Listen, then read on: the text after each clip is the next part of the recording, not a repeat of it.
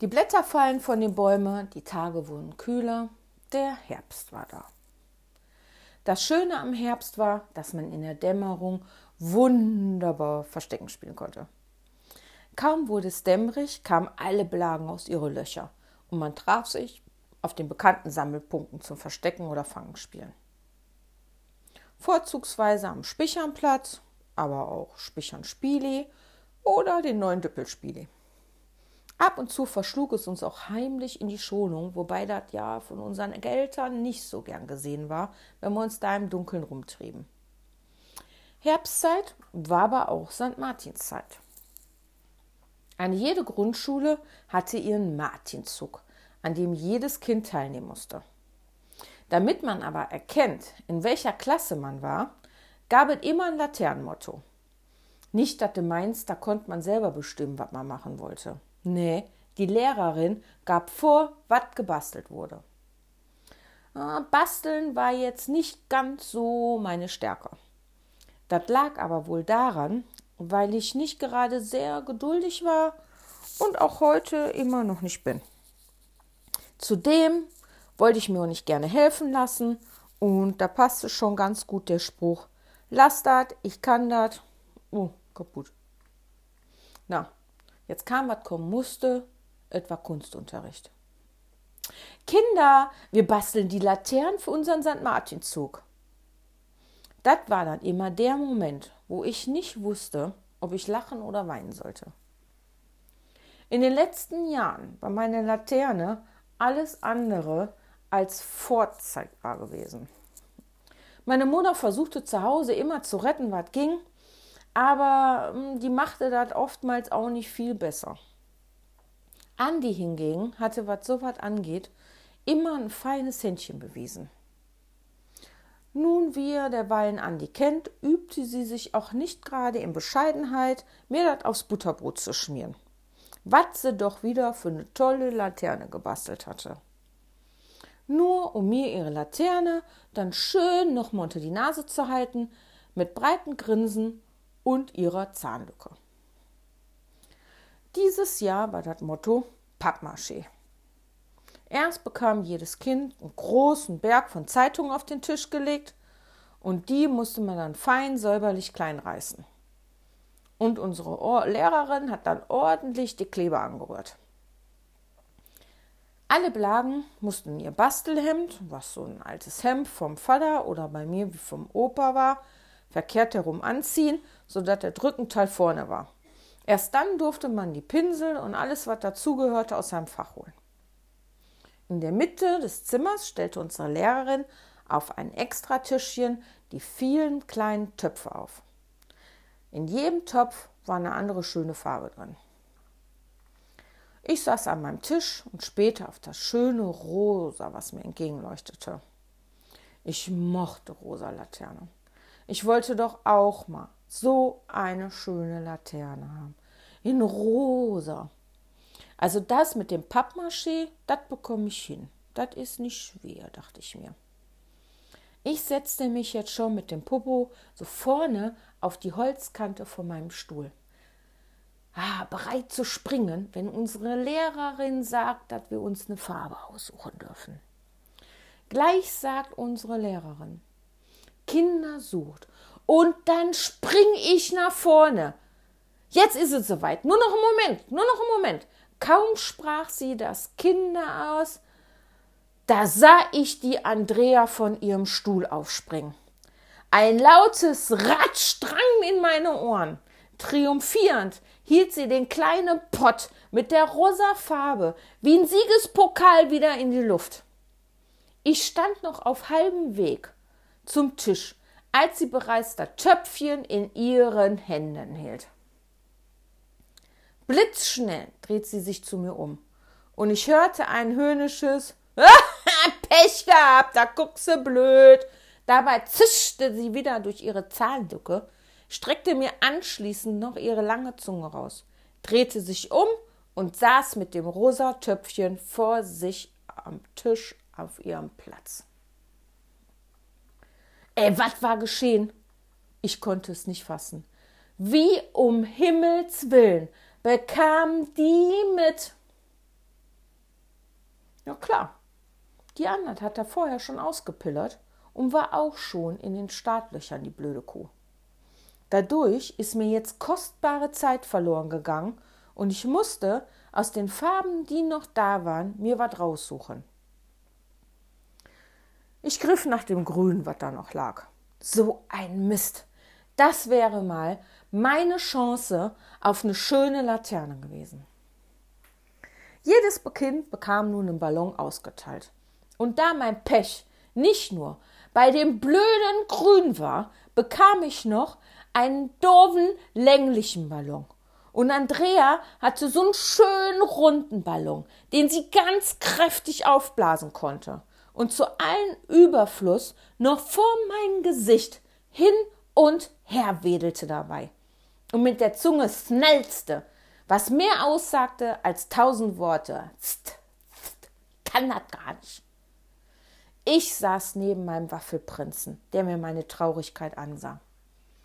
Um mich was abzulenken, holte sie seine Butterbrotdose raus und reichte mir als Trostpflaster ein Waffelherzchen mit Puderzucker rüber. Du kannst auch mein Blau haben, wenn du willst. Ich tausche mit dir. Ja, das war ja ein nettes Angebot. Aber eine blaue Laterne, die haben nur Jungs. Das wollte ich jetzt auch nicht. Da blieb ich lieber bei meinem Grün. Wir klebten und kleisterten die Ballons voll. An dem Tag redete ich kein Wort mehr mit Andi. So sauer war ich auf sie gewesen. Zum Glück war Freitag und ich wollte sie an dem Wochenende auch gar nicht mehr sehen. Ich ging von der Schule ohne sie nach Hause und stampfte jeden Schritt wütend vor mich her. Zu Hause angekommen, erzählte ich mein Leid meiner Mutter, die mir versprach, bei Sturen eine Laterne zu kaufen, mit der ich zum Bonbonsammeln dann laufen gehen kann. Mit dem Versprechen wurde meine Laune wieder ein bisschen besser. Es kam der Montag und ich redete immer noch kein Wort mit Andi. Alle Blagen guckten, wie ihre Laternen trockneten. Ich wollte meine doofe, lange Laterne nicht sehen das war mir total egal, ob die trocknet oder nicht. Wenn ich Glück hatte, geht ja diese doofe Pappmaché kaputt und ich kann mit der Laterne von Stuhan zum Zug gehen. Die ganze Woche ignorierte ich Andi. Fiel mir zwar oft schwer, aber meine Wut war so groß, dass ich nicht nachgeben konnte. Selbst als kleine Briefe auf meinem Tisch lagen, mit in kleinen Buchstaben geschrieben. Wollen wir uns wieder vertragen? Fragezeichen. Legte ich die einfach nur in mein Federmäppchen. Mir tat die Andi ja so ein bisschen leid, aber ich war so wütend, dass ich nicht nachgeben wollte. So verging die Woche und es war wieder Freitag und Bastelunterricht. Unsere Lehrerin nahm die Ballons, die zum Trocknen an der Schnur hingen, ab und piekte mit einer Nadel rein nach dem langen Pfff entwich die Luft und der Ballon wurde am unteren Ende rausgezogen. Wieder die Kittel an und jedes Kind malte mit der Plackerfarbe seinen Pappmaché-Ballon an. Ah, so langsam gefiel mir meine Laterne. So schlecht sah die ja dann doch nicht aus und leuchtete schön grün, wie eine große grüne Gurke. Und Gurken mochte ich ja gerne. Meine Laune wurde also wieder so ein bisschen besser und ich blickte ab und zu zu Andi rüber, die konzentriert mit der Zungenspitze zwischen den Zähnen ihren Ballon anmalte. Als wir fertig waren, sollten wir Blagen die Laterne mit den Wäscheklammern zum Trocknen wieder hinten an der Leine aufhängen. Also, ich in die Ecke. Da kam Andi zu mir. Vertragen wir uns wieder, Bettina? Dabei guckten mich die großen grünen Augen wieder an. Ja, wie soll ich denn da länger böse sein? Jetzt, wo meine Laterne doch nicht ganz so doof war. Ja, klar. Wir umarmten uns und es fühlte sich gut an. Ich hatte sie schon sehr vermisst. Ich hängte meine Laterne auf, dann Andi ihre daneben. In dem Moment, als sie die Laterne festklemmte und wir davor standen, sagte keine von uns beiden ein Wort. Beide starrten auf die Laternen. Was wir in dem Moment sahen, verschlag uns beide die Stimme. Ich wusste nicht, ob ich Mitleid haben oder laut loslachen sollte. Ich entschied mich für Letzteres. Da hing nun Andis wunderbare rosane Laterne, die aussah wie eine riesengroße Brust inklusive Nippel, der von der Ballonspitze sich nach vorne wölbte. Ich schaute auf die Laterne und lachte und lachte und lachte. Schadenfreude war eben doch die schönste Freude. Andi sagte kein Wort und stand nur breitbeinig vor ihrer Laterne und guckte nur aus der Wäsche. Es dauerte eine Weile, bis das ein das ist ja eine Titi-Laterne. Ich hatte mir vor Lachen fast in mein Montagsdienstags Mittwochs Unterhöschen gemacht. Ihr blieb also nichts anderes übrig, als am kommenden Freitag auf dem Martinszug mit ihrer überdimensional großen Titi-Laterne den Zug lang zu laufen. Die von innen beleuchtete Laterne dann noch mal heller vor sich hin strahlte, während ich mit ihr Händchen haltend meine grüne Gurkenlaterne in die Luft hielt. Laut sangen wir.